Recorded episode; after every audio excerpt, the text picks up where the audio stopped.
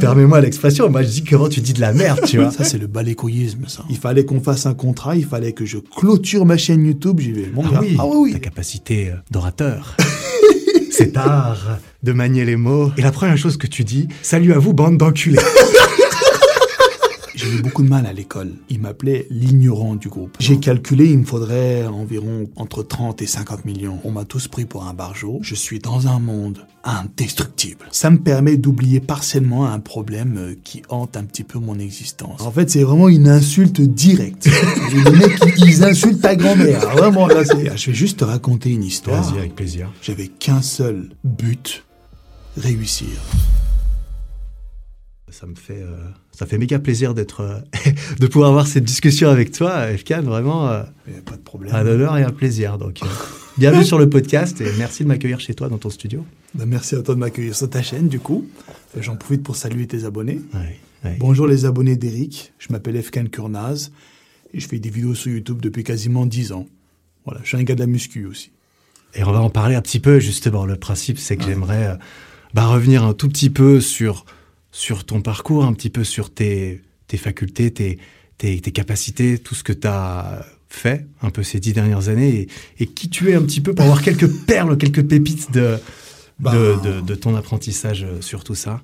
Ouais, bah écoute, ben j'ai commencé en fait euh, à faire des vidéos sur YouTube depuis 2010, j'avais commencé. C'est ça. Mais c'était sur une autre chaîne qui n'avait rien à voir avec la muscu. C'est vrai? Tu avais fait Ouais. une autre chaîne avant From Ouais. You and to God? C'est une autre chaîne? Exact. Ok. Et c'est une chaîne sur laquelle il y a une vidéo de moi, elle a fait beaucoup de vues, quasiment 2 millions. 2 millions? Ouais. Ok, Mais je savais pas. personne ne sait où est cette vidéo. Je te la montre. Elle existe toujours? Elle existe toujours. Ah, sa mère. Ah, c'est un vrai mystère. Ah ouais, 2 millions il y a des gens qui ont dû l'avoir quand même. Ah, il y en a plein. Enfin, parmi mes abonnés, je ne pense pas. T'as pas eu DM en mode FCAN euh, Non, parce qu'on Ok. peut pas me reconnaître dedans. Je porte un costume entier. C'est vrai? Ah ouais. Et ta voix, on l'entend ou pas? On m'entend pas, non. D'accord, donc on peut, pas, on peut vraiment pas savoir que c'est Enfin, toi. quelqu'un qui me connaît bien, il peut reconnaître mon visage. Ok. Mais si on me connaît pas vraiment, on peut pas me reconnaître sur la vidéo. Ah, trop bien. Et c'était quand ça, du coup? En 2010. 2010. Parce que je t'explique, Eric. Moi, j'ai toujours voulu faire des vidéos, l'audiovisuel. En fait, ça a commencé quand j'étais petit avec les films de Jackie Chan. Quand j'étais petit, tu sais, on regardait la télévision turque avec mon père et il y avait beaucoup de films de Jackie Chan et Jet Li qui passaient. C'est des acteurs que j'aime beaucoup. Et tu sais, quand t'es gamin, tu vois un mec, il saute d'un toit, il met des coups de pied retournés, son vêtement se déchire, tu le vois torse nu, il est fait euh, comme Iron Man. Tu dis en tant que gamin, je vais être comme ça. Et moi, ça, c'est un truc, c'est une graine qui a germé dans mon esprit depuis que je suis gamin. Sauf que mon père n'était pas du tout d'accord avec cette idée. Pour lui, tu rêves, ça, c'est les stars, toi, tu vas à l'école, tu vas faire un métier normal. Bon, ok. J'ai été forcé de faire ce qu'il me demandait de faire. Donc, euh, mon père est quelqu'un qui se base beaucoup sur des études prestigieuses, médecine, avocat, euh, commissaire aux comptes, expert comptable, juge d'instruction. Donc, euh, j'ai fait à contre-cœur ce qu'il voulait que je fasse, mais au fond de moi, j'attendais juste l'occasion. J'avais vraiment un espoir au fond de moi. Dès que j'avais l'occasion, je me lançais dans ce que je voulais me lancer. L'audiovisuel, c'est jouer devant une caméra. À la base, c'était pas vraiment la muscu pure. C'était Jackie Chan, Jet Li, à la base. Donc le mélange des deux. Voilà, C'est ça, Parce que eux, à la fois, ils avaient le corps, mais ils étaient des acteurs et des stars du cinéma, ça. donc ils avaient les deux, en fait. C'est pour ça que je dis toujours, un physique musclé constitue juste une valeur ajoutée à qui tu es déjà. Jet Li et Jackie Chan, c'est des acteurs. C'est des maîtres de kung-fu, mais ils ont également un physique. Tu vois, c'est un plus pour eux. Mais si tu enlèves leur physique, ils ont toujours ben, leur capacité à jouer devant une caméra. Leur rôle de comédien, ils savent maîtriser ça. Donc, la vidéo de 2010 est en rapport avec ça. Ah, Tu d'accord, comprends? je comprends, je comprends. Voilà. Ok, ah ouais. Sauf que l'épisode que j'avais fait à l'époque n'a pas donné suite. Je m'entendais pas trop avec euh, mes associés de l'époque. Et donc, du coup, euh, mon père a appris que je m'étais amusé à faire le guignol. Il m'a attrapé. Il m'a dit arrête tes bêtises sur YouTube, tu retournes à l'école. Et là, je suis retourné en fac. J'ai fait une fac de droit, comme il m'avait demandé de faire, pour faire juge d'instruction. Et là, bah, j'étais dégoûté. Je passe d'une vidéo YouTube où je m'amuse, c'est sur un lieu de tournage avec des costumes, caméras. Je vois la réaction des gens avec des commentaires et tout. Je passe de ça à un amphithéâtre pourri. Mm. On me demande d'apprendre des trucs du code civil, le droit constitutionnel, machin. Ah, je dis pas que c'est nul, hein, Ouais, mais c'est pas pour moi. chacun son truc. Chacun son truc, Ouais. tu vois. Alors, voilà, je m'efforçais de faire les études que mon père m'avait ordonné de faire. Et un beau jour, je rencontre une femme, là-bas. Ouais. Et écoute, elle était magnifique, d'accord? Et moi, je ne comprenais pas comment une femme si belle s'intéressait à un gars comme moi. Parce que c'est, j'étais un peu dans un délire emo-punk. J'avais un style très atypique. Et donc, voilà, ça s'est fait entre nous. Et euh, j'étais de plus en plus content d'aller à l'école. Je me disais, au moins quand je vais en cours, je vois également ma petite amie. Elle bossait beaucoup aussi, on se voyait pas trop en dehors. On se voyait, mais vraiment la priorité, c'était les études. Et donc voilà, on a une relation comme ça. Et puis, ben, un beau jour, euh, tu connais déjà l'histoire. Mm. Si tu veux, je te la raconte une nouvelle fois. Si tu peux, ouais, dans les grandes lignes comme ça, tout le monde est au courant. Moi, en Ouais. fait, dans cette discussion, j'ai, moi, j'ai consommé beaucoup de tes vidéos. Ah a- oui. Dans beaucoup de tes vidéos, tu as parlé de pas mal de ton histoire. Je vais te poser Ouais. des questions. Certaines, moi, j'ai déjà la réponse, mais c'est pour euh, pour que tout le monde puisse en profiter. Ouais. Et certaines, j'ai pas encore la réponse. Encore un petit mélange des deux. Mais avec plaisir, si tu peux résumer un petit peu, parce que j'ai une question à ce propos après. Ouais, justement. après, bon, ça fait longtemps que ça arrivé. Moi, j'ai fait en sorte d'effacer cet épisode de ma mémoire. Comme tu as dit, je vais rester assez sommaire. Mhm. Donc, j'avais une petite amie et euh, un beau jour, donc on devait réviser pour les partiels. Et puis, euh, il y avait un bal aussi. Tu sais, j'habite dans un village. Vers les week-ends, tu as toujours des balles. Les vendredis, samedis, des fois. Des balles, c'est t'es en plein air. Tu as un DJ qui arrive avec des musiques. Ils mettent des enceintes et en plein air, on fait la fête. Tu vois, monde se bourre. On, on bourre la gueule. La Exactement. gueule. Très bien. Et donc ce jour-là, je lui dis, voilà, écoute, euh, ça te dit, on va faire un, un tour au bal, comme ça, on se voit en dehors de la fac et on arrête de réviser, parce que ça fait chier au bout d'un moment.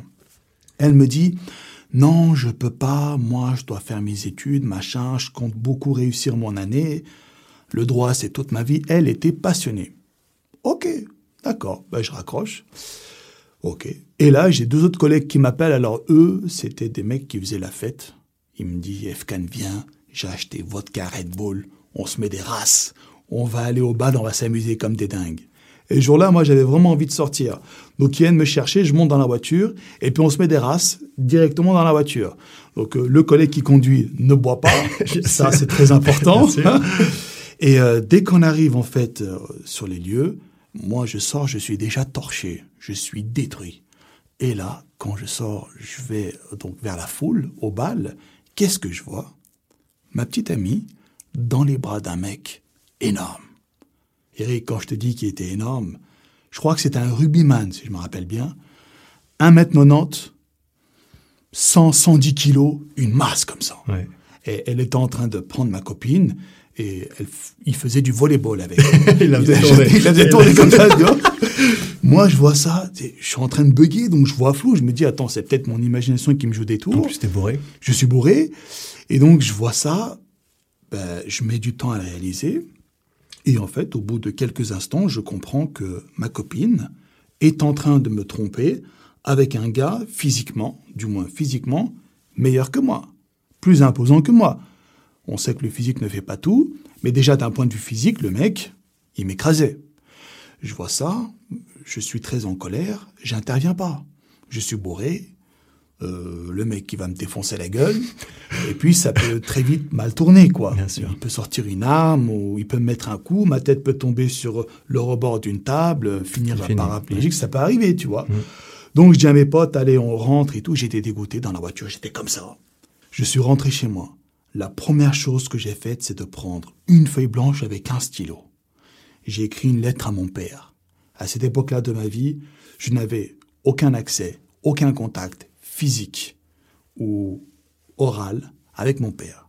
Ouais, je ne m'étalerai pas trop là-dessus, mais je ne le voyais pas. Je pouvais même pas l'avoir au téléphone et on pouvait même pas se voir physiquement.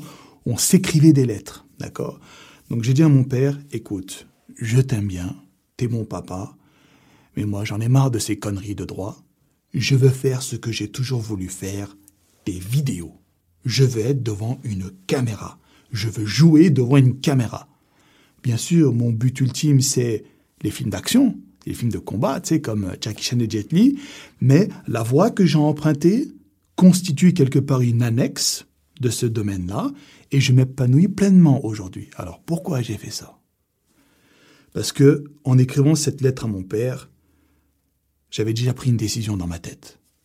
Montrer à ma petite amie de l'époque qu'elle vient de faire la plus grosse bêtise de sa vie. Moi, il faut pas me chauffer. Dès que tu me chauffes, je démarre direct. Je m'arrête plus. Elle m'a chauffé. Et je voulais montrer que tu verras, tu as choisi le mauvais garçon. Le bon était là. Et là, je me suis entraîné comme un malade. Attends, Eric, quand je te dis je me suis entraîné comme un malade, c'est j'ai tout arrêté. J'avais encore mon travail au McDonald's.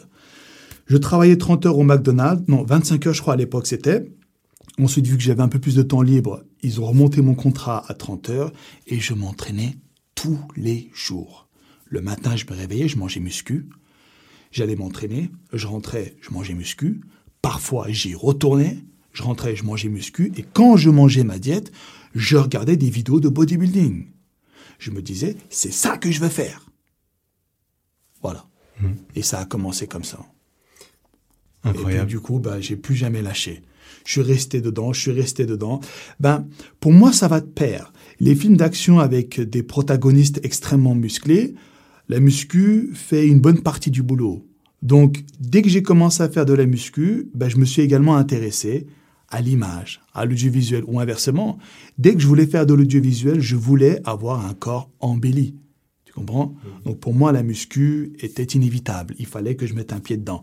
Et quand j'ai mis un pied dedans d'une manière sérieuse, indépendante, totalement émancipée, c'est là que je suis tombé amoureux de cette pratique. Et, et ça, pour replacer un petit peu le contexte, ce moment charnière où tu as eu cet épisode avec ta copine, ce rugbyman, la lettre à ton père, euh, tu plaques euh, le, le, droit et tu commences la muscu, c'était, t'avais quel âge à ce moment-là?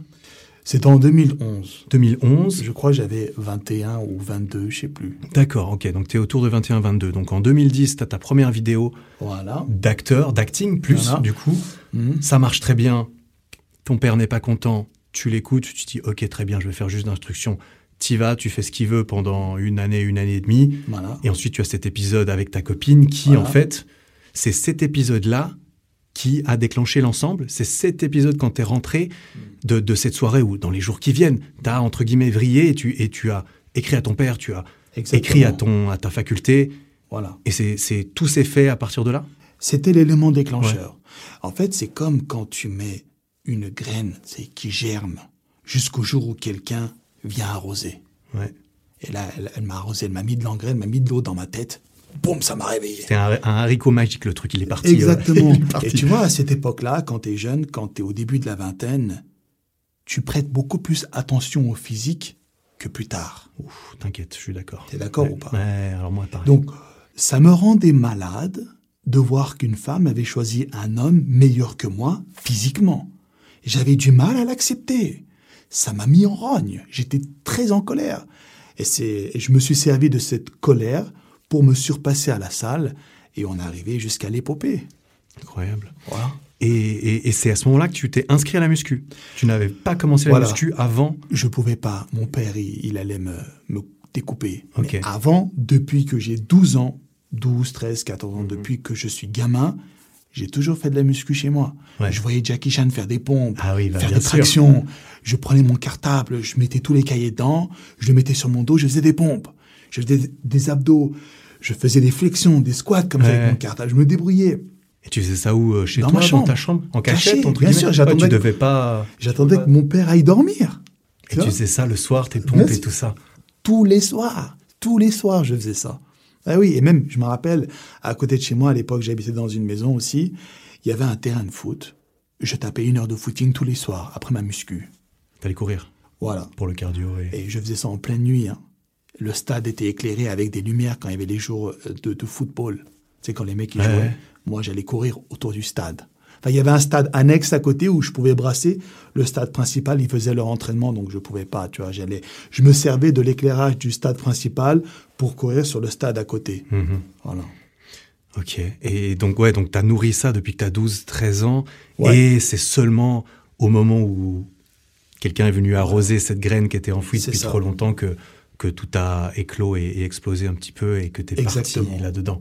Et comment est-ce que tu as fait concrètement au moment où tous ces changements ont, ont- ont changé? C'est-à-dire que bah, avant d'aller à la fac, c'est-à-dire que tu as dû couper les ponts, Mm. possiblement avec une partie de ta famille en tout cas, pour pouvoir te consacrer, pour pouvoir aller à l'encontre de ce qu'on attendait de toi et de ce qu'on t'avait toujours exigé, pour faire ce qu'on t'avait interdit, c'est-à-dire de la musculation et des Mm. vidéos.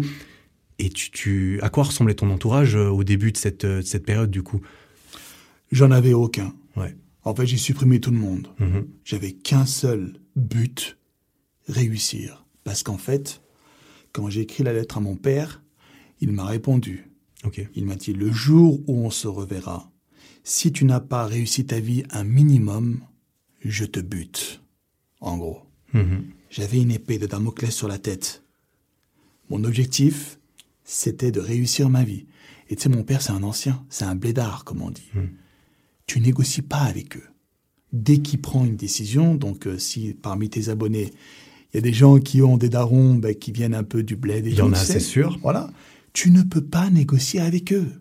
Si le mec te dit, tu fais ça et rien d'autre, eh ben, si tu ne fais pas ça, il va t'en vouloir.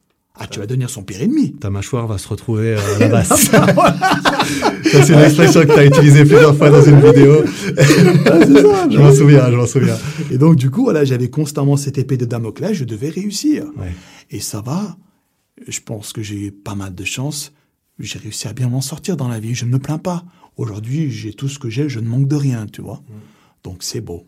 C'est- magnifique, effectivement. Donc, tu avais cet objectif, Voilà. doublé d'une pression aussi. euh, Exact. C'est marrant parce que moi, c'était un tout petit peu pareil. J'avais aussi, au- quand j'ai commencé YouTube, fait un accord avec mes parents.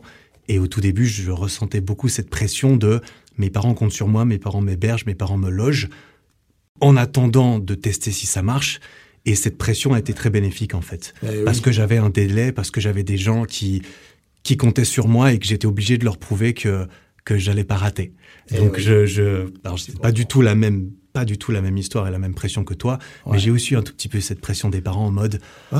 euh, il faut que je leur prouve en fait. Ouais, et euh, ça. ça. a beaucoup aidé à, à se donner les moyens. Tu vois, t'as un, obje- un objectif, c'est bien, mais quand tu as vraiment besoin nécessaire d'y arriver, on a plus de chance peut-être. On, se for- Ouais, c'est on crée un petit peu la, la chance. Ouais. Et du coup, ça, ouais, 21, 22 ans, 2011, tu commences tout cela et euh, j'ai été regarder évidemment avant de, de venir discuter avec toi. J'ai été regarder sur ta chaîne actuelle principale, From Human to God, Mhm. les premières vidéos qui sont toujours en ligne sur la chaîne. Une des, la toute première, c'est une vidéo de 45 secondes où tu fais du développé incliné Mhm, euh, aux ouais, haltères. ouais. Et la deuxième vidéo, c'est un facecam monologue dans lequel tu parles pendant 30 minutes de nutrition. Et donc, à l'ancienne, comme tu fais encore des vidéos comme ça aujourd'hui. Et dans cette vidéo-là, tu dis que euh, tu avais déjà fait une vidéo, euh, mais la qualité euh, de l'image était pas ouf. Mhm. Donc, je suppose que ces vidéos, tu les avais euh, supprimées ou mis en privé ou quoi. Donc, c'était pas, ça, c'était en 2013. Exact. Est-ce que tu te souviens de la date des toutes premières vidéos de ta chaîne de muscu, du coup? Je t'explique. Quand j'ai arrêté la fac et que j'ai commencé la muscu en 2011, j'ai pas commencé à faire des vidéos tout de suite. Ouais. Parce que j'estime qu'il faut un minimum de physique pour paraître crédible. Donc il m'a fallu au moins un an pour me construire. Et pendant cette année, j'allais au McDonald's, j'allais à la muscu, des fois je touchais le chômage quand j'avais plus de travail, des fois je travaillais à l'usine, intérim, voilà, je combinais tout. Le but c'était avoir assez d'argent pour payer mon loyer, payer ma nourriture, payer ma salle de sport, jusqu'à avoir un physique crédible. Et ensuite, en 2013, donc dès que j'ai eu un physique assez potable, j'ai commencé à faire des vidéos. Donc, c'était avec mon iPhone 4 tout pourri. Mhm. Je mettais comme ça et je parlais. Et en fait, ce qui s'est passé, Eric, c'est que, ben, à l'époque, j'habitais dans un village, enfin, une ville, avec une ambiance de villageois. J'allais dans une salle de muscu et le patron de la salle avait pris connaissance que je faisais des vidéos. Et à chaque fois que je titillais quelqu'un ou je critiquais quelque chose ou une façon de faire ou quoi, Dans les vidéos, tu dis? Oui, Ouais. dans le monde général de la muscu, il le prenait pour lui. Et pareil, c'est un ancien, le mec. Il est âgé, impossible de négocier. Donc, à chaque fois que j'allais à la salle, il, m'attrapait, il me disait, attends, ce que tu as dit dans la vidéo, là, rassure-moi, c'est pas pour nous, c'est pas pour notre salle. Par exemple, des fois, je critiquais que dans les salles de muscu, le rack de rangement pour développer couché était mal foutu. Des fois, tu sais, il faut vraiment ramener la barre en arrière. Ouais, c'est trop chiant. Et quand tu as 120 kilos, bah, c'est très dangereux surtout. Ouais, et pour la sortir, c'est galère aussi. Exactement. Ouais. Donc à chaque fois, je disais par exemple un truc comme ça, il m'attrapait, il me disait ouais, t'es pas content de mes machines et tout. Je dis garçon, calme-toi. YouTube, c'est pas que le village dans lequel on habite, ça touche plein de monde. Et lui, le, il n'entendait pas de cette oreille-là. Après, il m'a mis un coup de pression. Il m'a dit bon, soit tu supprimes ces vidéos, ou tu critiques, Ah ouais. ou alors c'est ciao de ma salle. Et moi, j'avais besoin de cette salle. Parce que le patron, c'est un bodybuilder. Sa salle était magnifique. Toutes les machines, toute l'ambiance qu'il y avait dans la salle était faite pour te faire progresser. Tu étais obligé de progresser. Donc, je dépendais beaucoup de cette salle. Alors, j'ai acquiescé. Je me suis plié à son exigence et j'ai supprimé les toutes premières vidéos de mon iPhone. Malheureusement, bah, j'ai dû le faire parce qu'il se sentait un peu touché, quoi. Ok. Voilà. Et ça s'est très mal passé avec lui parce qu'au bout d'un moment, j'ai fini par me battre contre lui. Hein. Oui, tu, tu l'as raconté dans une, voilà. euh, dans c'est une ce de tes mec. En fait, il n'est pas vraiment. Si tu veux, c'est un bodybuilder, un ex-bodybuilder pro. Oui, donc il a. Voilà. Il On était pro, comprend, Il était pro. On va dire que son état de santé, son état psychique n'est pas semblable aux gens de son âge, quoi, qui Mhm. n'ont pas été pro, D'accord. pour rester nuancé dans Bien les sûr. propos. Bien sûr. Voilà. Et donc avec ces gens-là, tu ne peux pas négocier. Tu peux pas parler avec eux. Et donc ça s'est terminé à coup de barre olympique. Mhm. J'ai une cicatrice là d'ailleurs. Ouais, je crois que j'ai- tu Ouais. montré. Ouais, ouais. Voilà. Ouais, d'accord. Ok. Euh, et donc, tu avais supprimé toutes ces premières vidéos et ensuite. Malheureusement. Il y en a eu, il y en avait eu beaucoup? Parce que c'était quand même début 2013. Ouais, ouais, ouais. C'était dans un espace de Non, quelques non, en mois. fait- toutes en ces fait- vidéos? Franchement, à cette époque-là de ma vie, c'était muscu, travail, vidéo. Ouais. Donc j'ai pu en faire pas mal. Ouais, d'accord. J'ai dû en supprimer au moins 10. Ok. Mais j'ai gardé les petites vidéos où on me voit faire du développé Mhm. incliné et tout. C'était à la même période. Mais vu qu'il n'y avait pas de parole, ben, j'ai laissé ça. D'accord. Ouais, c'est pour ça que celles-ci sont restées. Voilà. D'accord. Ok. Ah oui, puis la vidéo voir. nutrition aussi. Tu parlais pas de la salle, donc tu as Voilà. pu les garder et tout. Exactement. Ouais, d'accord. Et ça, ça fait, bah, ça va. Du coup, ça fait 10 ans ou presque. Quasiment. hein. L'année prochaine, ça des 10 ans en janvier, là. Incroyable. Ouais, c'est Et bien. tu, tu vois, c'est. Ouais, c'est magnifique. C'est impressionnant. Et un truc qui m'a frappé, moi j'ai découvert tes vidéos, je pense, autour de... Je me souviens très bien d'avoir en tout cas vu ta vidéo euh, sur euh, les 100 000 abonnés en Mhm. 2015, quelque chose comme ça euh, à ce moment-là. Moi je commençais les vidéos, tu vois, fin 2017-2018, mais j'ai Ah, pas, mal, j'ai- pas mal consommé euh, de muscu et tout parce que à 17-18, euh, j'ai commencé à faire de la muscu. À 21, plus enfin moi, j'ai baigné dans la muscu, la nutrition aussi, avec, les, avec tes vidéos notamment. Et quelque chose qu'on a remarqué, que tout le monde a remarqué et qui te définit presque à part entière euh, aussi par rapport aux autres, c'est ta, ta capacité euh, d'orateur. Cet art de manier les mots, ton éloquence, ton élocution, ta prosodie qui sont impressionnantes et qui sont remarquables dans le sens où on les remarque. Tu te Ah démarques depuis le début. Même dans ta première vidéo, que je l'ai regardée un peu en diagonale ce matin, de 33 minutes où tu parles de nutrition, c'était il y a 9 ans, c'est tes Ouais. premières vidéos, t'exprimes très bien. Tu t'exprimes bien. Bah, c'est gentil. Et ma question, c'est comment, pourquoi est-ce que hum, tu as cultivé cette éloquence? Est-ce que tu l'as travaillé Est-ce que c'est un talent inné? Et À quoi est-ce que tu attribues cette capacité qui est quand même remarquable? Parce que tout le monde ne, ne- ne s'exprime pas comme toi pendant 30 minutes de suite, sans cut, en, en vidéo, ça se fait très peu. Bah, déjà, je te remercie pour ce discours élogieux à mon égard. Comment j'ai fait? On en revient toujours à l'histoire de la graine. Quand j'étais enfant, en fait, j'étais vraiment fasciné par le monde du cinéma, Eric. Tu peux pas imaginer à quel point, à l'école, je pensais qu'à Jackie Chan. Quand je dormais, je pensais qu'à Jackie Chan. Je pensais aux caméras, lumière, maquilleurs, acteurs, tout ça. Toute la production d'un film. Et moi, c'était ça que je voulais faire. Je voulais être devant une caméra. D'accord? Aujourd'hui, c'est pas des films d'action que je fais. Mais c'est de la muscu et de temps en temps, je fais des courts-métrages et je m'épanouis pleinement, notamment l'épopée. Bien sûr. Voilà. Et donc, vu que j'ai toujours aimé ça, eh bien, j'avais une technique spéciale pour justement apprendre à parler. Parce que j'avais très vite compris que les acteurs s'exprimaient extrêmement bien. Quand tu vois un comédien parler, il parle trop bien. D'accord? Son métier de bien parler, entre autres. Exactement. Donc je me suis dit, je vais faire quoi? Je vais faire pareil. Je vais apprendre la langue française, je vais apprendre les techniques pour avoir des discours, des monologues fluides, pour que l'attention de mon interlocuteur soit toujours là, pour ne jamais qu'il décroche. Donc comment j'ai fait Une technique euh, très bizarre? J'apprenais des dialogues de films, des scènes, et je les répétais tout seul dans ma chambre. Ok. Des films que tu aimais bien, dont tu te Exactement. sentais inspiré. Par euh, exemple, le film Sin City, là, Ouais. euh, le deuxième film du premier, parce que dans Sin City, il y a quatre films. Ouais. Le deuxième, c'est celui de Marv. Je le connais par cœur. Ouais. Donc j'ai répété ça. J'ai répété le script oral par cœur. La scène du phare dans Shutter Island, Mm. je la connais par cœur aussi. Et l'interview policier du film Inglorious Bastard, je sais pas si tu l'as vu, Oui, oui, j'ai vu, ouais. avec le SS Landa qui vient questionner le français qui cache des juifs sous son plancher, je connais par cœur aussi. En fait, j'ai regardé, j'ai appris, j'ai bien écouté les techniques et j'ai réappliqué dans ma chambre tout seul devant un miroir. Devant un miroir. Donc tu, tu te regardais et tu essayais de contrôler en même temps ce que tu dis et ton langage non verbal aussi, l'expression, L'expression faciale, comportementale, le tout ça. langage du corps aussi et Voilà. tout.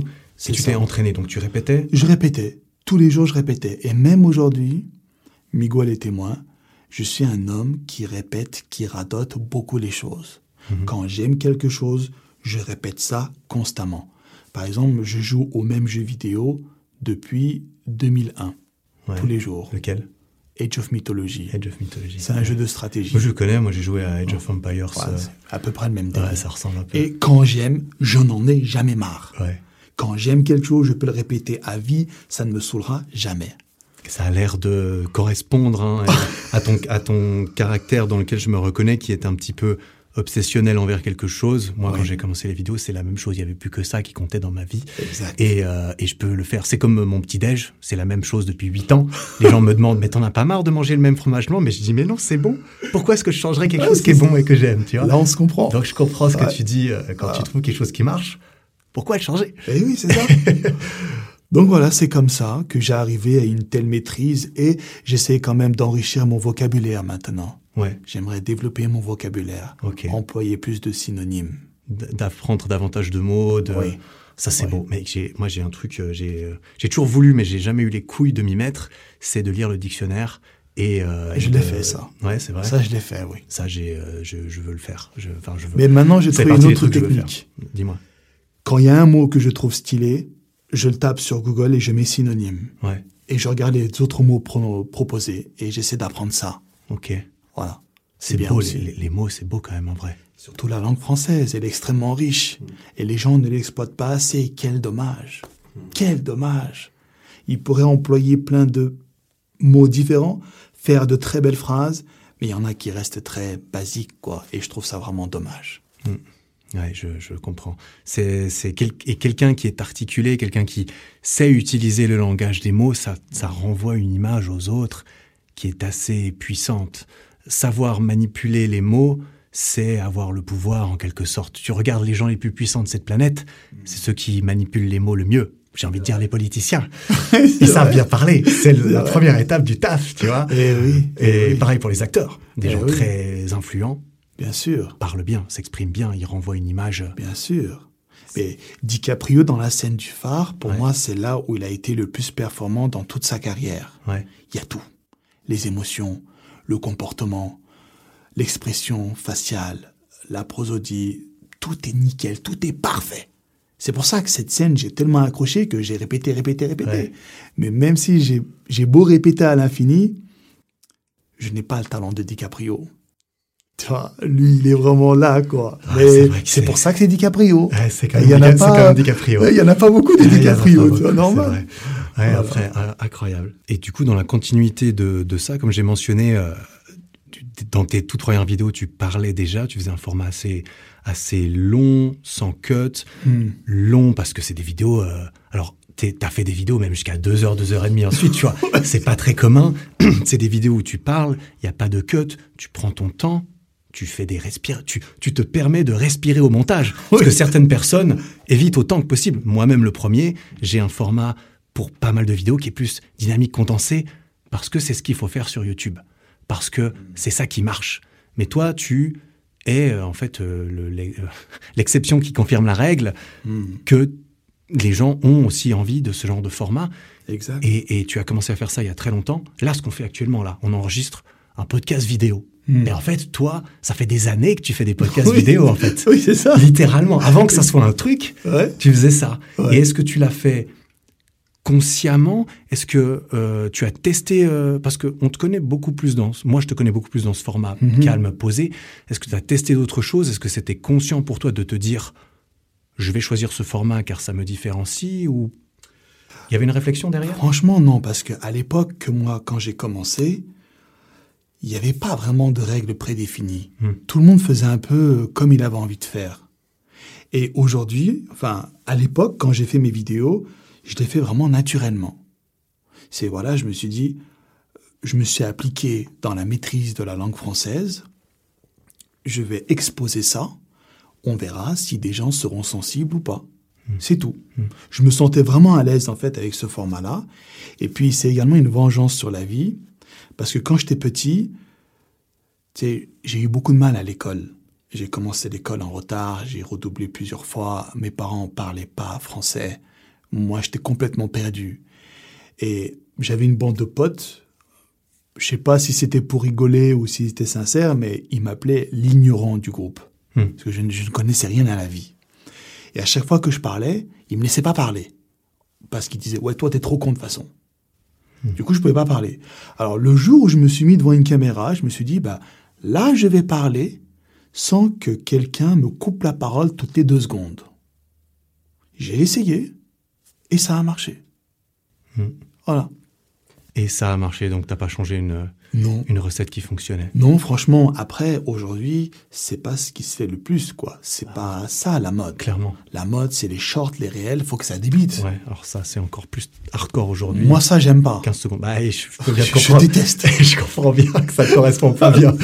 c'est pas mon truc, tu vois. Et je suis très content de voir qu'il y a toujours un public qui reste sensible à mon format précurseur, quoi. Mhm. Au format que j'ai fait tout au début.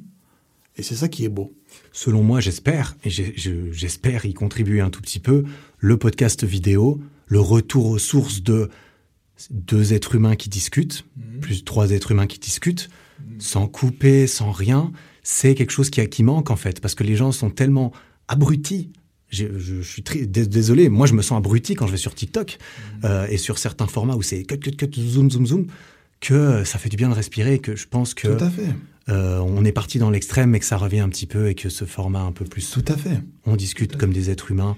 Ça Mais fait tu sais, bien. je me permets, certaines de mes vidéos sont également adaptées au format d'aujourd'hui. Ah bah, J'ai un monteur vidéo qui fait des montages un peu à la mode, quoi, un peu Ouais, dynamique. ouais. Même si ça correspond pas trop à mon personnage, ben, ça fait quand même des vues. eh ben, Donc il y a quand même des gens qui aiment le contenu hyper dynamique, hyper rapide. bien sûr.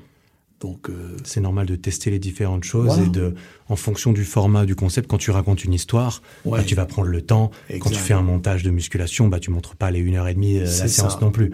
T'as d'accord.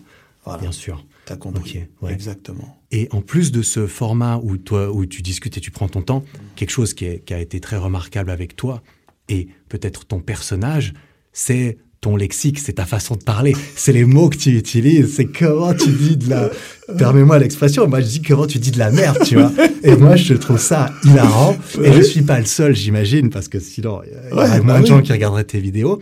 Et là, la question que je me pose, c'est vis-à-vis de, de tout ça, est-ce que c'est qui tu es? Est-ce que c'est toi qui, étais, qui est comme ça? Est-ce que tu as développé cela dans un aspect fédérateur, dans un aspect c'est ma communauté, ils se reconnaissent parce qu'on utilise les mêmes termes, etc.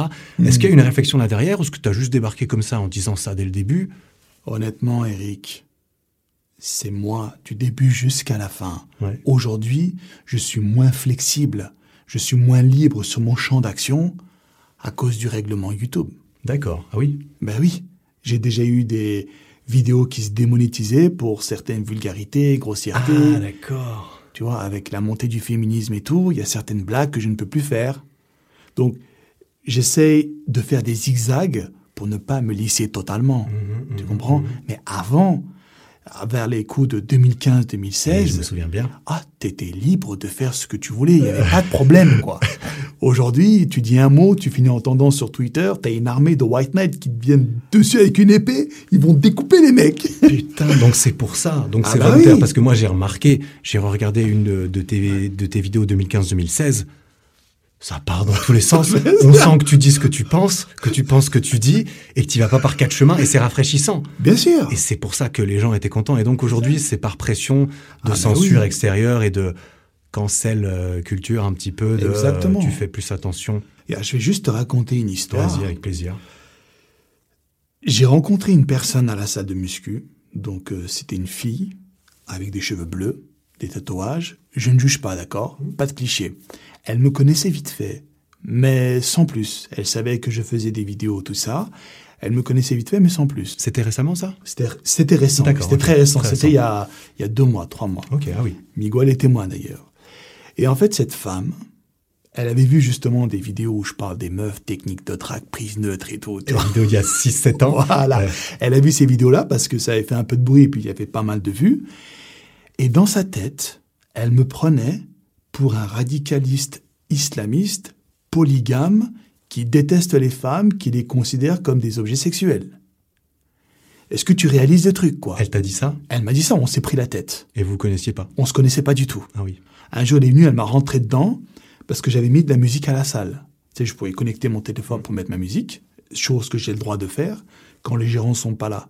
C'est moi donc qui gère un peu la salle. Elle m'a rentré dedans en me disant ici c'est pas ta chaîne YouTube, ici c'est pas chez toi. Je dis mademoiselle calme-toi, relax. Elle m'a rentré dedans. De toute façon toi je sais que t'es un islamiste radicaliste, t'es pro-terroriste, tu vas t'exploser, t'as une barbe, t'aimes pas les femmes, tu parles à aucune femme. Mais d'où est-ce que tu sors ces conneries? J'ai vu tes vidéos, tu prends les femmes pour des objets sexuels, tu les traînes par les cheveux, je sais pas ce qu'elle raconte. J'étais choqué. Alors du coup, j'ai préféré partir de la salle pour pas faire d'erreur parce qu'elle m'en voulait beaucoup, la meuf. Et je te dis, je ne la connais pas, je ne lui ai jamais parlé. Tu comprends? Mhm. Voilà. Donc c'est un peu ce qui se fait de tendance aujourd'hui, quoi. Tu vois, il y a une corrélation avec la politique et tout. Donc euh, c'est pour ça que maintenant, voilà, je zigzague, quoi. Tu zigzagues consciemment, euh, même si tu... Ok, d'accord. Tu vois, des fois, je dis, je dis onculux pour pas que ce soit connoté avec deux lettres de l'alphabet. Tu comprends, ça, voilà. Parce que je t'avoue, moi, je suis très friand de ce genre d'humour et j'ai- beaucoup aimé ton personnage comme énormément d'autres personnes. Et une fois, je me souviens plus, c'est une petite anecdote comme ça, mais il y a, pas si longtemps, ça va faire quelques mois. Je pense que t'as ripé un peu. Enfin, t'as ripé. Je me souviens que j'ai ouvert ta story sur Instagram et la première chose que tu dis, c'est genre euh, Salut à vous, bande d'enculés. J'ouvre Instagram, je suis normal, j'appuie sur une story et on, me, et, on me, et on me dit salut à vous, bande d'enculés. Et j'ai explosé de rire. Et pendant 10-15 secondes, j'ai explosé de rire. Je me suis dit, mais personne d'autre ne va m'accueillir comme ça sur Instagram. Personne d'autre, tu vois.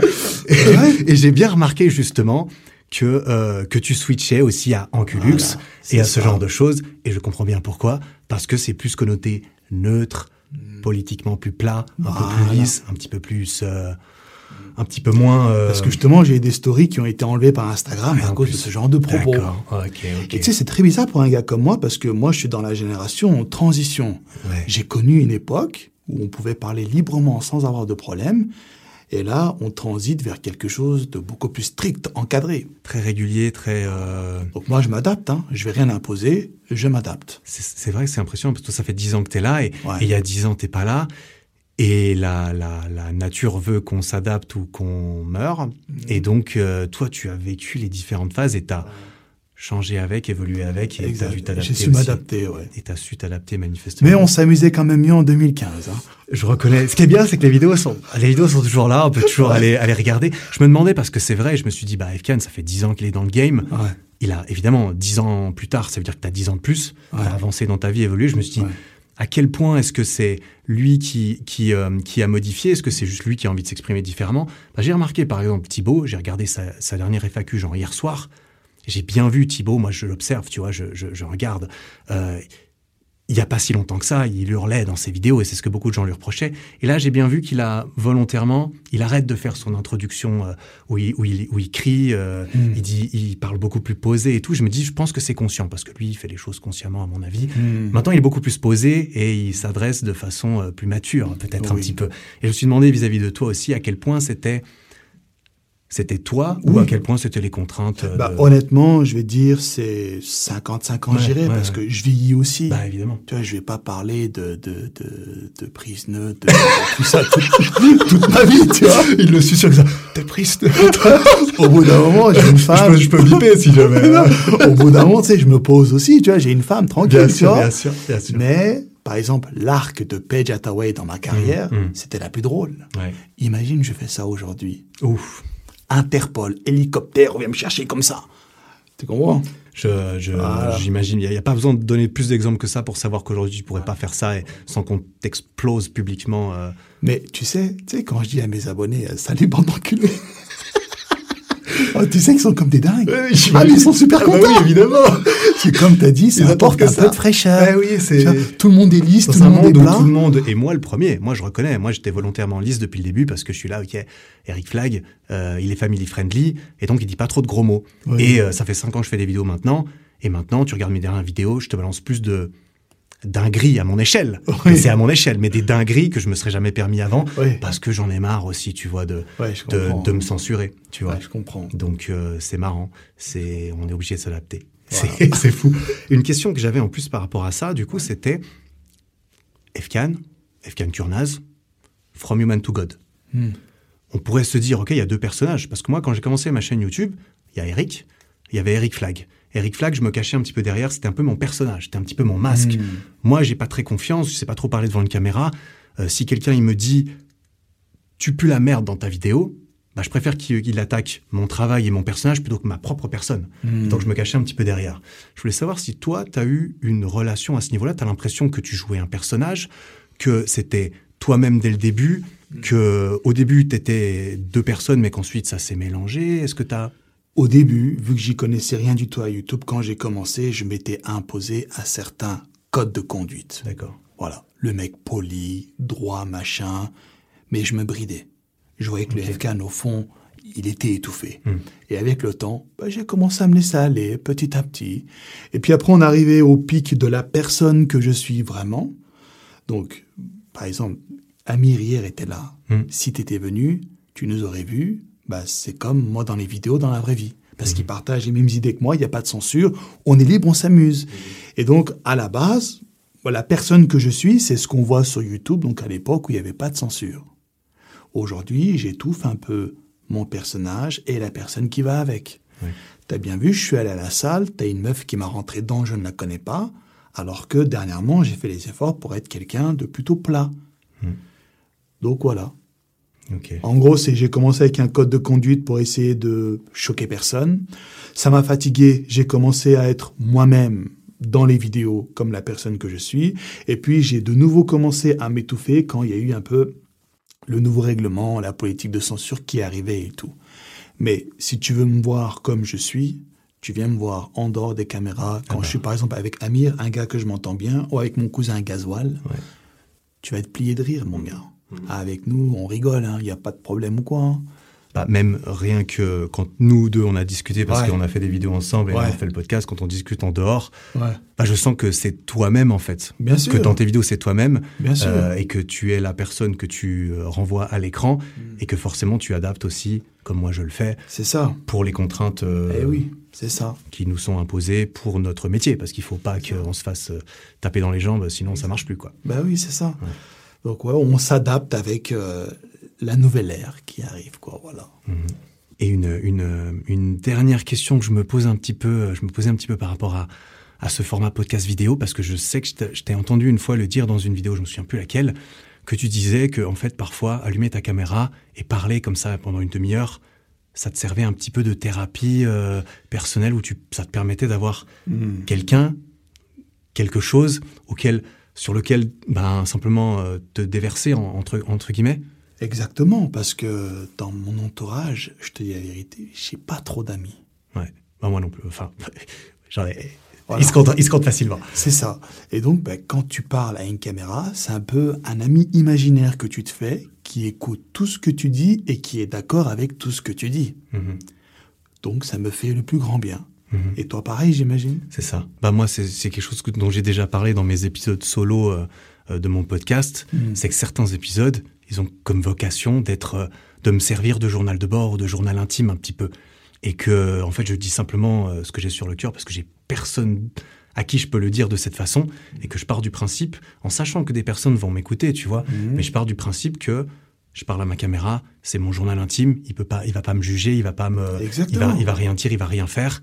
Il est juste là pour m'écouter, ça va me faire du bien. Exact. Et, euh, et étant donné qu'il y a- quand même pas énormément de personnes qui partagent peut-être ce genre de choses assez brutes, bah ça, ça, ça touche euh, un certain public qui est content d'avoir quelques introspections euh, à vo- à voix haute, comme ça, ça. qui peuvent lui rebondir dessus. Et les gens, ils, ils adaptent à leur, à leur vie et ils, ils y trouvent ce qu'ils peuvent y tu trouver. c'est un peu comme le principe du journal intime. Ouais. À l'époque, on écrivait ça sur un journal. Aujourd'hui, on le parle à une caméra. Mm. Et cette caméra va toucher plein de monde qui peuvent se retrouver dans ce qu'on vient de dire. Mhm. Voilà, c'est Et adapté ça. à eux. Et... Exactement. Ouais. Bah, c'est bien. Du coup, euh, ben, je pense que tu as inspiré pas mal de monde aussi à, à pouvoir parler un petit peu plus euh, à cœur ouvert. euh. Bah, c'est cool, hein. donc, euh, Ouais, c'est cool. Bien sûr, c'est ce qu'il faut, hein. C'est ce qu'il faut. D'ailleurs, ça, ça va être l'un de mes prochains thèmes. Ouais. Je vais parler de ma dépendance à la muscu. Ouais. Et je vais expliquer en quoi une addiction n'est pas forcément toujours mauvaise. Hmm. J'en dis pas plus. Très bien. Tu verras le thème. Ça sera à venir. Voilà. Très bien. tu as parlé de la muscu, tu as parlé, tu as mentionné plusieurs fois que tu avais deux passions, deux grosses passions. Euh, la première étant, enfin, je sais pas laquelle est la première ou la deuxième, mais Ouais. une des deux étant la musculation, une autre étant l'audiovisuel. Exactement. Et donc, le- ta passion pour l'audiovisuel est venue en regardant ces films. Exactement. C'est ça, c'est de là qu'elle est née. C'est ça. Elle n'a jamais euh, vacillé, elle n'a jamais changé. Tu l'as, tu t'es, tu l'as pleinement étanché ta soif d'audiovisuel dans YouTube. Quand tu regardais les films d'action quand tu étais petit, tu voulais devenir comme eux, acteur de cinéma? C'était ça ou c'était à quel moment est-ce que l'audiovisuel est venu? Est-ce que tu as l'impression que tu t'es accompli dans cette passion et jusqu'à où et Ben, En fait, comme je t'ai dit, dès que t'es gamin et que tu vois des acteurs jouer, et que oh, je regardais aussi beaucoup les making-of à l'époque. J'avais des cassettes VHS de films Jackie Chan. ah, le making-of des, des films? Ouais. Ah ouais. Et puis parfois, j'avais également des making-of. Donc quand je regardais tout le setup mis en place, par exemple dans le film Drunken Master 2 de Jackie Chan, lors du générique, on le voit sauter un moment dans un chariot rempli de charbon qui brûle. Mm. On le voit qu'il a un costume, on voit des lumières, des caméras, des maquilleurs et tout. Mais ça, toi, tu le vois pas. Ouais. Et moi, c'est là que j'ai trouvé la magie. Mm. Je me suis dit, mais nous, on le voit pas, mais derrière, il y a tout un setup pour faire cette magie. Et quand tu as un enfant, tu es très sensible à ça, tu es émerveillé, tu es waouh, c'est incroyable. L'envers du décor. Exactement. Et donc, en fait, c'est de là qu'est née ma passion. Et entre-temps, j'ai fait d'innombrables métiers. Je les ai tous détestés. Ouais. Il y a que ça qui me fait du bien. Aujourd'hui, tu m'enlèves ça. Compliqué pour moi. Ouais. Et ce qui te plaît là, parce que là, là, justement tu parles des making-of et donc on voit l'envers du décor, comment c'est créé. Toi, ce qui te plaît le plus là-dedans ou ce qui t'a le, ouais, ce qui te plaît le plus peut-être même aujourd'hui, c'est l'aspect comédien, c'est-à-dire je suis dans l'audiovisuel parce que je suis le comédien, ou est-ce que c'est l'aspect réalisation, l'aspect production? Bah, franchement, ça va t'étonner, mais j'aime beaucoup les deux. Ouais. Par exemple, quand j'ai fait ma vidéo sur l'épopée, Mhm. si tu avais vu les moyens qu'on a déployés, Bah, ça se voit dans le résultat. Voilà. Et ben, moi, j'ai trouvé cela euh, très stimulant. C'était fascinant. Mais l'acting aussi en lui-même est bien, mais moi, ce qui m'impressionne le plus, c'est l'envers du décor. Mhm. Après, je te dis la vérité, j'aime beaucoup les deux. Ouais. Si je devais réaliser que des vidéos, ça ne me déplairait pas. Si je devais juste faire le comédien, ça ne me déplairait pas. Et si je devais faire les deux, ça ne me déplairait pas non plus. Au contraire, ça me plairait beaucoup. C'est vraiment le métier dans son ensemble que j'aime bien. C'est pas juste une branche, tu vois. Mhm. C'est vraiment le métier de l'audiovisuel que j'aime beaucoup. Ok. C'est, c'est, c'est, je pense que ça parle à beaucoup de youtubeurs parce que la, plupart des créateurs de contenu, au début, bah, t'es obligé de tout faire. T'as toutes Ouais. les casquettes en même temps, tellement de casquettes que. C'est ça. Tu- Que, qu'il y en a qui feraient la grosse tête après. non, mais t'es t'es obligé de tout savoir faire, tu Oui. vois. L'éclairage, le son, le machin. Ah, au si début. t'aimes pas, au début, bah, t'arrêtes parce qu'il y a personne qui va le faire à C'est ta ça. place. Est-ce que le cinéma ou quelque chose, parce que tu vois, c'est assez connu, il y a un peu un stéréotype de, des anciens youtubeurs, les plus gros francophones, ils partent un peu dans différentes directions. Il y en a qui restent vraiment, YouTube est une fin en soi pour eux. Par exemple, Squeezie fait toujours des vidéos, euh, il s'en fout. Mais t'as des d'autres, ils partent en one-man show, il y en a, ils partent dans du rap, il y en a, ils veulent faire des courts-métrages, euh, il y en a, ils veulent, euh, ils veulent utiliser YouTube comme un tremplin pour aller au cinéma. Est-ce que toi, comment est-ce que toi tu as considéré YouTube au début et aujourd'hui? Moi, écoute, à la base, YouTube devait servir pour moi de tremplin pour le cinéma. Ouais. Et un jour, je suis parti à LA faire des castings. J'ai été Ah oui. retenu pour deux castings, mais la contrepartie était extrêmement lourde. Je t'explique. Ouais. Le gars qui m'avait proposé des rôles, donc c'était vraiment des rôles de seconde zone, dans des films de seconde zone qui passaient juste au théâtre ou c'était local, c'était pas quelque chose qui allait être médiatisé massivement. Donc il me disait, pour que tu sois vraiment imprégné du rôle de l'astronaute, ce que je devais jouer le rôle d'un astronaute, et dans un autre court métrage, je devais jouer le rôle d'un joueur de baseball. Il m'a dit, je ne veux pas que tu fasses autre chose. Je te paye 50 dollars par jour en étant à Hollywood, mais ta chaîne YouTube, tu dis adieu. Je dis pourquoi? Il me dit parce que pour que tu t'imprègnes vraiment du personnage, tu n'as pas le droit de jouer à un autre personnage. Je lui dis je veux bien, mais bon, moi ce qui me permet de vivre, c'est ma chaîne YouTube. Je peux pas abandonner mes abonnés comme ça. Je peux pas abandonner tout ce que j'ai créé et les revenus viennent de YouTube. Comment veux-tu que je vive à Hollywood avec 50 dollars par jour?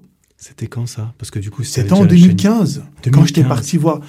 Oui, c'était vers 2015, 2015, 2014, ouais. T'avais déjà une chaîne Sofera à 200, 300, 200, 200 000 abonnés. T'avais quand même un business qui tournait. J'avais déjà comment, enfin, je commençais déjà à rentrer un peu d'argent, ouais. Ouais, ouais. C'était pas beaucoup. Mais c'était un gros sacrifice que de devoir euh, Voilà. mettre ça de côté pour 50 balles par jour et, moi, je lui dis, si c'est Vin Diesel qui dit ça ou Steven Spielberg, d'accord. Il y a forcément un truc derrière. Mais quand c'est un petit truc comme ça, de seconde zone, c'est de comptoir un peu, Mm. et je vais pas abandonner mes abonnés, je vais pas abandonner tout ce que j'ai créé pour 50 misérables dollars par jour. Mm-hmm. Qui plus est, ça ne va peut-être pas aboutir à grand chose, quoi. Le mec était catégorique, hein. Il fallait qu'on fasse un contrat, il fallait que je clôture ma chaîne YouTube. J'y vais, mon Ah gars. oui. Ah oui, oui, il est Ah, allé dans le contrat, en Oui, plus. oui. Ah oui. En fait, il voulait vraiment que je sois un astronaute et rien d'autre. C'est tout. Pas de muscu, pas de Page Hathaway, tu sais. Il voulait pas que je sois dans le rôle d'un autre sur YouTube, quoi. Ouais. Parce que dans sa tête, c'est si tu fais des vidéos pour un autre média, t'es forcément quelqu'un d'autre. Voilà, et moi, je lui dis, écoute, on va arrêter, laisse tomber. Et ensuite, ce qui s'est passé, c'est que j'ai compris que pour aller dans le cinéma hollywoodien, ça marche qu'au piston. Il faut connaître les bonnes personnes. Si t'es le pote de Vin Diesel, t'inquiète pas qu'il va te trouver un rôle dans le prochain Fast and Furious. Sûrement, ouais. Même si tu es un acteur extrêmement talentueux, s'il n'y a personne pour te propulser, si personne te connaît, ton talent ne servira à rien. Moi, c'est ce que j'ai compris. Avec tous les contacts que j'avais à Hollywood, j'ai discuté, ils m'ont expliqué comme ça, tu vois. Et donc, je me suis fait à l'idée que je vais rester sur YouTube. Et si je dois faire du cinéma un jour, du vrai cinéma, c'est moi qui vais le faire. C'est moi qui vais le produire. C'est moi qui vais le réaliser. C'est moi qui vais tout gérer, comme l'épopée. Mhm. Tu vois l'épopée? Ouais, bien sûr. Pour moi, ça, c'est du cinéma. Mais c'est pas les mêmes moyens employés qu'au cinéma. Évidemment. Mais concrètement, il y a une histoire, il y a des images, il y a une musique. C'est un cinéma plus modeste. Et j'ai pas des millions à mettre dans une vidéo, tu comprends? J'ai déjà sorti un sacré billet pour cette vidéo. pour moi, c'est déjà très bien comme ça. Mais si un jour, j'ai dit, si un jour je suis millionnaire, j'ai beaucoup d'argent, je fais un film. Ok. C'est un de tes rêves euh, Oui. lointains qui éventuellement pourra ou pourra, Exact. en fonction de Bah, si ça se J'ai présente. calculé, il me faudrait environ entre 30 et 50 millions. Ouais, quand même. Parce que j'aimerais faire un film, euh, Enfin, un petit budget, quoi. voilà, Un bon petit budget. dans un asile psychiatrique. Ouais. Voilà, j'aimerais faire un film un peu dans la psychologie, avec des fous. J'espère qu'on pourra voir ça un jour. Peut-être, peut-être pas en 2023 encore, mais à terme attends, alors. attends, Mais sur YouTube, je te dis, je suis épanoui pleinement. Déjà, moi, ce que je Ouais. fais, c'est incroyable Ah, déjà. moi, pareil. Hein, Toi aussi, ça. tu Ah vois. oui. C'est pas le cinéma comme on le conçoit, Mm. mais c'est quand même des images, des vidéos. Il y a une histoire, il y a un vécu, c'est quelque chose de fabuleux, YouTube. Mhm. Je dis, pour moi, c'est le meilleur métier du monde. Donc, moi, c'est YouTube ma vie. Une finalité, je ne sais pas, Mm. mais du moment que j'ai pas assez d'argent pour faire du vrai cinéma, je resterai sur YouTube. Tu me verras jamais one man show ou Ok, d'accord. Ah, c'est intéressant d'avoir ton avis euh, là-dessus. Ok. parce qu'Eric, on est beaucoup trop bien sur YouTube. Et On je ne dit pas Je assez. vais pas te contredire. hein. Moi, je ne Ouais. plains pas. On, est, on est beaucoup trop bien sur On est chez soi, on parle à des objets inanimés, on les met sur Internet, ça aide d'autres personnes. C'est On fabuleux. peut gagner notre vie comme ça. Et enfin, personnellement, j'en demande pas beaucoup plus. Bah, moi non plus, tu vois. Moi, je trouve que pour le travail que je fais, bah, je gagne assez bien ma vie, tu vois. Ah, c'est formidable. Ah, c'est trop bien. C'est dingue, hein Ouais, ouais, c'est, dingue. Et, euh, et juste pour terminer sur cet audiovisuel, t'es allé à Hollywood faire des castings pour euh, du cinéma et tout. Ça veut dire que t'avais quand même. Est-ce que t'as pris des, des cours déjà de, Du tout. de théâtre, de tu cinéma sais comment ça s'est passé ça? En fait, dès que je suis arrivé là-bas, ils m'ont repéré au look. Ah oui. Parce que je te dis, hein, tous les mecs qui passaient leur casting, alors je suis pas quelqu'un qui juge sur le physique, hein, mais physiquement, c'était des gens qui se laissaient aller, ça se voyait. Hmm. Soit t'avais des gens un peu en surpoids, soit t'avais des gens qui ne prenaient pas soin d'eux. Moi, je suis arrivé en débardeur. J'étais musclé. Oui, puis t'avais la barbe et. Non, j'avais une barbe très courte et j'avais une casquette à l'envers, un peu comme les Américains. Ah oui, je me souviens. Et le gars, il a. Quand je suis parti, en fait, quand j'ai vu qu'il y avait une grosse queue et que ça durait trop longtemps, dès que je suis sorti, le mec est sorti de l'office pour venir me chercher sur Mhm. le parking. Il m'a dit, hey, toi, viens, viens. Il m'a dit, tiens, astronaute. Ah ouais, c'est Après, on a discuté par mail. T'avais un look un peu à la Schwarzenegger, tu vois, lui il était au- au- autrichien en Ouais. Amérique. Toi, t'as des origines turques, tu es en Amérique, Ouais. tu te démarques des autres C'est ça. euh, candidats. C'est ça, ce qu'il faut pas croire. Hein. Faut pas s'imaginer qu'en Amérique, c'est tous des beaux gosses et tout. À Ouais. Hollywood, c'est pas ça. hein. Il y a beaucoup de gens ben, lambda, quoi. Les go muscu, les mecs super balèzes qui font rêver, ils sont qu'à un seul endroit, c'est Mhm. Gold Gym Oui, de Venice, Tu vois. en Californie et Voilà, là-bas, c'est le repère des fitness et tout. Mhm. Mais en dehors. Bah, c'est le mythe, stéréotype, hein. le stéréotype des Américains. voilà, c'est triste, mais c'est la vérité. hein. Ok, très intéressant. Donc, on peut compter sur toi sur YouTube pendant encore un moment, apparemment. Ouais. très bonne nouvelle, je suis rassuré. Très bonne on est tous rassurés. Et pour switcher sur ta deuxième Ouais. passion, en quelque sorte, parce qu'on a filmé, on a filmé des vidéos ensemble euh, il y, a, y a quelques temps, qui sortent à peu près en même temps que ce podcast normalement. Mhm. Et je me souviens bien, euh, dans la vidéo qu'on a filmée euh, sur ma chaîne au niveau de la muscu, Mhm. à un moment donné, tu te lèves du banc de développé incliné, tu dis, tu avais parlé d'Alizé, tu disais, Alizé, c'est mon premier amour, et ça, c'est mon deuxième amour. Et tu parlais, t'as montré les poids, t'as montré la barre en mode, ça, je ne peux pas vivre sans, c'est mon deuxième amour, la musculation. Et comment est-ce que tu peux expliquer, euh, sans entrer dans, dans, dans des débats, dans, des discussions que tu voudrais garder pour, par Ouais. exemple, ton autre vidéo, mais parle-moi de la musculation, vas-y, vends-moi un peu la musculation. Ben écoute, en fait, ça, comme je t'ai dit, ça va être le thème de ma prochaine vidéo. Ouais. En fait, la muscu, pour moi, c'est pas juste de déplacer des poids et de manger du poulet. À mon stade, c'est une thérapie. Pour moi, la musculation aujourd'hui me permet de soigner un mal-être que j'ai. J'ai un petit problème dans ma vie, tu vois. Et quand je vais à la muscu, j'arrive à oublier ce problème temporairement. Mais c'est la seule activité au monde qui me permet de soigner ce malheur. Cette blessure que j'ai un petit peu. Donc, c'est beaucoup plus que de juste déplacer des poids. Tu comprends? Et si tu m'enlèves ça, Miguel est témoin, je tombe en déprime, voire dépression sévère.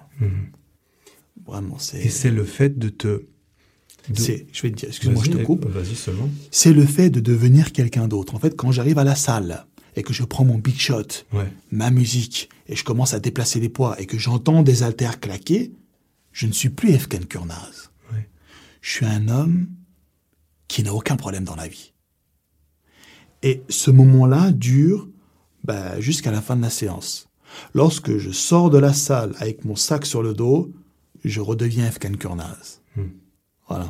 Et pendant le et donc la musculation, tu la vois plus de ce sens-là, plus que une quête perpétuelle de. Enfin, tu vois, la musculation, on peut se dire ok, le but c'est d'être le plus fort possible, Hmm. le plus musclé possible, le euh, s'améliorer euh, dedans, s'évader un petit peu. Il y a plein de choses qu'on peut retrouver dans la muscu, mais toi, c'est plus ce côté-là qui prédomine sur les autres aujourd'hui, Mhm. parce que ça fait 10 ans que tu pratiques. J'imagine bien, enfin, je le sais très bien, tu peux pas progresser pour toujours, mais c'est principalement pour ça que la muscu a, a ce, Exactement. cette place. D'ailleurs, un jour, j'avais dit ça à mes abonnés, ils étaient choqués. Mais pour moi, aujourd'hui, à mon niveau, quand je vais à la salle, c'est plus pour ses bénéfices psychologiques que les résultats que je peux en tirer. Les résultats physiques, je parle. Ouais. Voilà, c'est comme une thérapie, ça me fait beaucoup de bien. C'est le fait d'être dans un monde fermé et le fait d'avoir cette sensation de la congestion. Ouais. C'est bête, hein Ouais. mais voilà, et puis comme je l'ai dit, je m'étalerai un peu plus sur la bien, vidéo, ça me permet d'oublier partiellement un problème euh, qui hante un petit peu mon existence. Voilà, rien de grave. Hein. Non, ah, ok. J'ai aucune bien. idée suicidaire, je te rassure. Non, mais, très bien. Tu m'en avais parlé déjà un petit peu hors caméra Voilà. aussi. donc, Tu vois, euh, donc c'est ouais. ce que c'est. Ouais. même si je suis très épanoui sur YouTube, même si je ne manque de rien, je suis un gars extrêmement bien dans ma vie, je ne suis pas à l'abri des problèmes non plus. personne n'est à l'abri des problèmes. Eh oui. Ce n'est pas, ce n'est pas, ce n'est pas non plus, euh, enfin, Mm. vivre de sa passion, avoir une vie extérieure euh, parfaite, Hmm. c'est, bien connu. Euh, ça peut créer des problèmes aussi. Moi, je, on a tous, on a tous nos, on a tous nos on a tous nos petits tourments. Voilà, c'est c'est normal. ça, on est voilà. tous humains. Ça change Voilà, rien. c'est ça. Et quand je vais à la salle, bien, ça me permet au moins de mettre ça sur pause. Mon cerveau s'éteint et j'arrive à. Tu vois. Et quand tu regardes des mangas, tu joues aux jeux vidéo, tu retrouves pas à ce point-là ce. Si je, je me déconnecte aussi. Enfin, aussi. Mais pas autant. Autant, ouais. Par exemple, je joue beaucoup à C'est Smash. moins. Il n'y a pas de congestion Voilà. dans la vidéo. Hein. En fait, je joue à Smash. Ouais. Smash Ouais. Bros. Entre deux matchs, quand je choisis mon personnage, le problème, il revient dans mon esprit. Hmm. Il arrive à pénétrer dans la bulle du jeu vidéo. D'accord. Oui. Mais dans la bulle de la muscu, la bulle est imperméable. Il n'y a rien qui rentre dedans. Rien du tout. Mon téléphone, il est en mode avion. J'ai mon casque. J'ai le big shot qui me monte au cerveau. Ça commence un peu à me piquer les membres. Je prends les haltères. Boum, boum, boum, je pousse. Et des fois, j'entends les haltères claquer entre mes, mes musiques, tu vois. Et ça m'excite. Ouais. Je sais pas comment te Ça dire. te, ça te, Ça me... ça, ça te booste encore plus en fait. Mais c'est ça, c'est... dans ton. C'est un sentiment très difficile à décrire, Eric. Mais mes abonnés ont remarqué que moi, j'étais très dépendant à la muscu. Je suis allé sur un bateau pendant cinq jours faire une Ouais. croisière inoubliable, mais mon corps entier grattait au bout du deuxième jour. J'avais pas cette congestion dans les muscles, je me sentais mal, tu comprends? Ouais. Et quand je suis rentré, j'avais fait euh, deux vols, escale, c'était tard, je suis rentré, euh, j'ai couru à la salle. hein. j'ai pris mon shot, je suis allé à la salle, boum, boum, boum, et ça m'a fait du bien, tu vois. Ah, c'est. Voilà. Je, je- je me reconnais un tout petit peu dans ce que tu dis parce que c'est ça qui est beau avec certaines activités, certaines facettes de notre identité qu'on peut plus ou moins euh, cultiver. Et comme tu le dis, quand je suis à la muscu, je ne suis plus Efkan Kurnaz. Efkan. Kurnaz, il reste à la maison, il reste à l'entrée. C'est quelqu'un d'autre. Et ça te permet de, de t'évader un petit peu. Exact. Et moi qui me suis entraîné dans la même salle pendant 10 ans, quand j'entrais dans la salle, j'étais chez moi. Voilà. Au début, c'est intimidant. On le sait tous. Aller à la salle au début, t'as l'impression que tout le monde te regarde alors que tout le monde s'en bat les couilles. Tout le monde s'en bat les couilles, mais t'as l'impression, oh, je sais, je fais mal, euh, euh, tout le monde me juge et tout. Il y en a certains, peut-être qu'il y en a qui te jugent, mais euh, c'est pas la peine de t'en préoccuper. Euh, et au bout d'un moment, quand tu prends tes aises, moi j'étais là-dedans, je te je dis, je suis le roi. Je suis dans la salle, Je te jure, c'est ça. c'est mon royaume, j'adore. Il y a les poids, je les connais. Celui-là, je le connais, il est, il est cassé euh, sur le disque à ce moment-là. Je sais très bien, je les connais tous. Les barres de traction, je les connais parfaitement, tu vois. Voilà. Je suis là, ici, je suis chez moi, c'est mon contexte, j'y connais Ouais. bien. Et on a tous un petit peu nos royaumes comme ça dans lesquels on peut euh, euh, bah, juste euh, s'évader aussi et S'évader, voilà. se sentir bien. C'est ça, mais quand ma vidéo sortira, j'essaierai d'en parler un peu plus en détail. Très bien. Avec, euh, avec grand plaisir, j'ai hâte d'écouter ça. Voilà. Donc, dix ans après avoir commencé, bon là, t'es bien posé, t'es bien installé. Hmm. T'es pas devenu euh, expert comptable ou juste d'instruction. Ouais. Et tu t'en es plutôt bien sorti. Tu as monté bah, notamment une boutique, de, une marque de, de vêtements. Ouais. Tu as les revenus YouTube, tu as les revenus des, euh, des sponsors. Ouais. Tout ça font que tu as ta vie posée, que aux yeux de beaucoup de gens, à mon avis, tu as réussi. Est-ce que euh, ton entourage, qui euh, forcément au début, quand tu dis à n'importe qui, moi le premier, Hey, je vais faire des vidéos sur YouTube, ça va devenir mon métier. Personne te croit. Ouais. Euh, et les réactions sont diverses et variées. Est-ce Mm. que ça a changé ensuite? Est-ce que euh, tu as eu un retour Bah, plus positif, écoute, encourageant? Moi, quand j'ai lancé ma chaîne YouTube, j'étais seul. On m'a tous pris pour un barjot. Que ce soit mes oncles, mes cousins, ils comprenaient pas. Ils disent, lui, il est complètement fou. Mm. Et puis aujourd'hui, dix ans après, ils admettent que j'ai réussi ma vie, enfin, pas réussir, mais que j'ai pu m'en sortir un minimum. Je suis indépendant, tu vois. Mm. Par contre, ils ne comprennent pas comment. Et j'ai beau leur expliquer, vrai. ils ne comprennent pas. Ils me disent comment, en parlant devant une caméra, tu gagnes de l'argent. Mm. Parce que eux, c'est des gens qui travaillent en maçonnerie dans le bâtiment. Mm. C'est un métier terre à terre, quoi. C'est du concret. Tu vas à la guerre, quoi. Donc d'un côté, tu as un mec qui se tue à la tâche, il gagne de l'argent, et t'en as un autre qui est assis sur une chaise, il raconte plein de trucs, il gagne aussi de l'argent. C'est bizarre. Et dans leur tête, il y a une espèce de dissonance, ils ne comprennent pas. Ouais. Voilà, c'est tout. Et est-ce que ça leur permet quand même d'apprécier le fait que tu aies construit une vraie carrière ou est-ce qu'ils ont du mal à réconcilier euh, Non, pour eux, c'est éphémère, ça va s'arrêter du Ah, jour au lendemain. Ok, ouais. Voilà, eux, ils sont persuadés que ça va pas durer. Depuis dix ans. Voilà, depuis dix ans. Ils disent que t'inquiète, il va se casser la gueule. T'inquiète, ça va pas durer. C'est incroyable. Hein Ouais. Enfin, Après, ce qui est sais, incroyable, euh, si je puis me permettre, ce qui est incroyable, c'est que tu me dis ça, ça veut dire que tu n'as jamais, tu me dis si je me trompe, mais tu Mm. n'as jamais eu de soutien de ton entourage proche Ah qui te disent Efkan, bravo, ta passion, attaque tes rêves, tu vas y arriver. Et malgré tout, tu l'as fait quand même et, tu, et tu Ouais. continues de le faire. Ah bah clairement. C'est Mais impressionnant. Après, tu sais, Eric, je vais dire, euh, j'ai une famille, enfin, je suis assez distant avec ma famille. Ouais.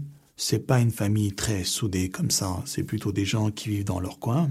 Aucun problème. Donc, euh, ils me regardent d'un œil un petit peu discret, mais euh, c'est pas des gens qui viennent prendre de mes nouvelles directement, quoi. J'ai des échos. Hmm. Et j'entends toujours les mêmes. Quand je vois des cousins, ils me disent, ouais, il y a un tel, un tel dans la famille, il dit ça sur toi. Et c'est toujours le même discours. Comment ce mec gagne de l'argent en étant assis sur une chaise? T'inquiète pas, de toute façon, ça va pas durer. Personne n'arrive à vivre éternellement en faisant le zouave sur Internet.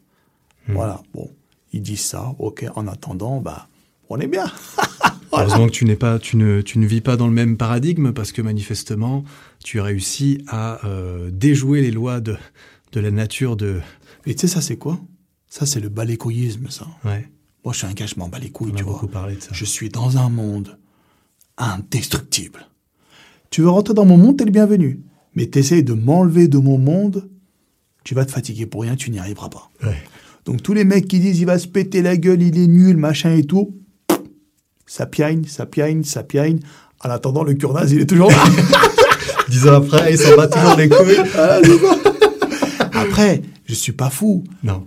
Je garde beaucoup d'argent de côté. Oui, Le évidemment. jour où ça marche plus, je pourrais rebondir avec un capital. On est bien, bien, on est bien d'accord que. Voilà.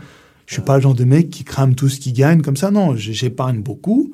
Et le jour où ça va pas, bah, j'aurai un chèque à la banque qui m'attend pour faire une autre activité, tu vois. Ou à investir ou à quoi que C'est ce ça. soit. Voilà. Ça m'a l'air d'être un plan pas si éphémère que ça, si je puis me permettre. Donc, ça va bien. Ça va bien, on va pas se Ah, génial, excellent. Euh, j'ai encore deux petites questions. Une à laquelle j'ai réagi quand j'ai regardé un, bah, ton, ton dernier live, à l'heure à Mhm. laquelle on discute, ton dernier live, qui, qui parlait de l'opportunisme chez l'ego muscu, chez l'être humain aussi en, en règle générale. Et tu as dit une phrase qui m'a marqué, que j'ai écrit sur mon téléphone quand tu me, quand tu me l'as dit, parce que c'est quelque chose auquel j'ai pensé assez fortement il n'y a pas longtemps. Tu as dit quelque chose, c'est que toi, et tu me corriges hein, si je me, je me trompe, que toi tu as décidé que tu que tu vois comment l'être humain fonctionne parfois, qu'il n'a pas toujours des bonnes intentions, qu'il n'a pas, voilà, on est bien d'accord, mais que tu avais fait le choix de croire quand même. Tout Tu as fait le choix de croire en l'humanité, d'avoir foi quand même un peu en l'humain, Oui. Malgré ce qu'on a pu te faire, malgré ce que tu as pu avoir comme preuve de ce qu'on peut trouver chez certains humains. Est-ce que tu peux... Je me suis fait... Moi, j'ai la même réflexion. Mm. J'ai eu une discussion avec un autre youtubeur il n'y a pas si longtemps. Youtubeur, on se parle tous les six mois, on s'appelle, on discute.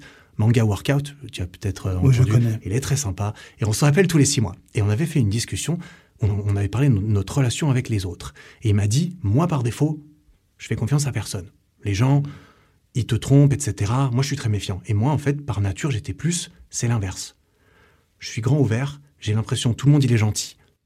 La première fois que tu me baises, bah tu me baises. Je peux pas le voir venir. Parce que j'ai décidé de, euh, de vivre ma vie comme ça. La deuxième fois, tu devrais pas m'avoir. Là, c'est vraiment de ma faute si tu vas, tu vois. Tu peux m'avoir une fois. C'est le système. Tu peux profiter du système une fois, mais pas deux. Mm. Mais je préfère vivre ma vie comme ça que d'être méfiant. Est-ce que, est-ce que toi, tu te reconnais dans l'une ou l'autre de ces façons de. Bah écoute, oui, je me reconnais dans ta façon de faire. ce que Par défaut, j'aime bien faire confiance à l'être humain. Je vais te dire pourquoi. Ouais. C'est tout simple. Je ne suis pas arrivé tout seul ici. Mes abonnés m'ont beaucoup soutenu. Hmm. Parce que l'être humain a été bon avec moi. Mes abonnés sont très gentils. Mais il y a des petits filous qui, eux, ne pensent pas comme ça. Il y a des gens qui sont impitoyables, qui sont corrompus jusqu'à l'âme et très opportunistes.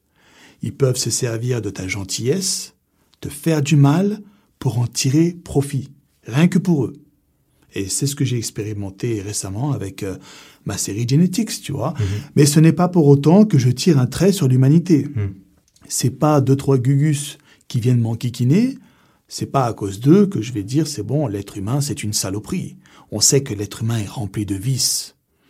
Mais si tu choisis les bons et si tu choisis les êtres humains qui arrivent à calmer leurs pulsions, Canaliser leur vice. voilà, il n'y a aucun problème. C'est comme ça que je le vois. Ouais. Et donc, pour en revenir à Genetics, là, pour le moment, je mets ça sur pause. Ouais. Laisse tomber. ouais.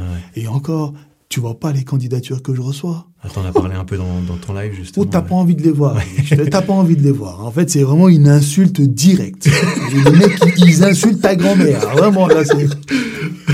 voilà. Impunément, sans aucune. euh, Je te jure, ils sont Gêne, les mecs. ouais. hein, donc, euh, voilà. Mhm. Bah, c'est beau quand même que malgré tout ces. Enfin, je trouve ça beau. Moi, je j'aime croire que c'est mieux comme ça, que l'être humain, Oui. s'il fait pas un peu Oui. confiance par défaut, il se passe rien. Si tout le monde reste de son côté, Hmm.